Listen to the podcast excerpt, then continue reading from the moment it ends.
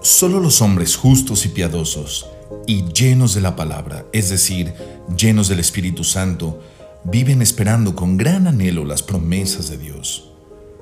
Otro de los grandes y maravillosos atributos de Dios es que Él es verdad. No solamente habla verdad, sino que la esencia misma de la verdad es Él. Y al ser verdad, entonces todo lo que habla es digno de confianza y certeza. Ni una sola de todas las buenas promesas que el Señor le había hecho a la familia de Israel quedó sin cumplirse. Todo lo que Él había dicho se hizo realidad. Libro de Josué capítulo 21 versículo 45. Dios, desde el inicio de los tiempos, inmediatamente después de la caída del hombre, Dios prometió enviarnos un Salvador. Pero cuando se cumplió el tiempo establecido, Dios envió a su Hijo, nacido de una mujer y sujeto a la ley. Gálatas 4:4. A pesar de las muchas verdades que habían leído en las Sagradas Escrituras, solo un pequeño grupo de personas, creyentes llenos de fe, tenían la certeza, estaban convencidos de que el Mesías llegaría. En medio de todo un pueblo indiferente a las promesas de Dios, viviendo en completa oscuridad, había en Jerusalén un hombre que se llamaba Simeón. Este hombre, justo y piadoso, esperaba la consolación de Israel, y el Espíritu Santo estaba sobre él. Y por el Espíritu Santo se le había revelado que no vería la muerte sin antes ver al Cristo del Señor movido por el Espíritu, fue al templo. Y cuando los padres del niño Jesús lo trajeron para cumplir por él el rito de la ley, Simeón tomó al niño en sus brazos y bendijo a Dios. El nombre Simeón significa Dios ha oído, y por la fe Dios lo tenía como un varón justo y piadoso.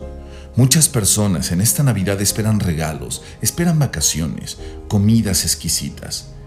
El mundo nos ha cambiado lo hermoso de la Navidad por una festividad llena de superficialidades y diversiones.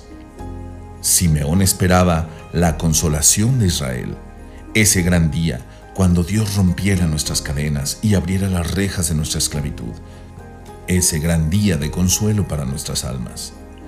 Se acerca el día, dice el Señor, en que haré un nuevo pacto con el pueblo de Israel y de Judá este pacto no será como el que hice con sus antepasados cuando los tomé de la mano y los saqué de la tierra de Egipto. Ellos rompieron ese pacto, a pesar de que los amé como un hombre ama a su esposa, dice el Señor. Pero este es el nuevo pacto que haré con el pueblo de Israel después de esos días. Pondré mis instrucciones en lo más profundo de ellos y las escribiré en su corazón.